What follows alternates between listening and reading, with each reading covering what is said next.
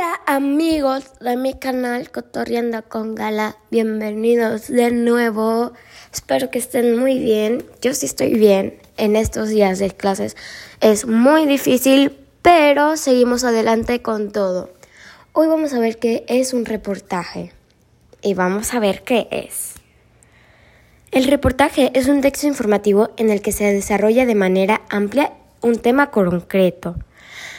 Abordan asuntos variados, hechos reales de actualidad y de intereses general.